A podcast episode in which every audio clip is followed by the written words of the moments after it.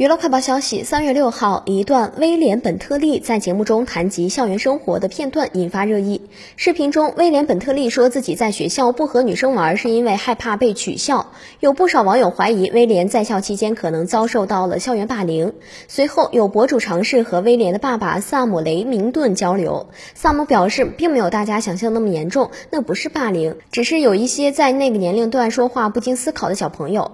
威廉没有因为这些而感到任何不快。快和难受，威廉和莉亚是关系很好的朋友，并不会因为这些碎言碎语而受到影响。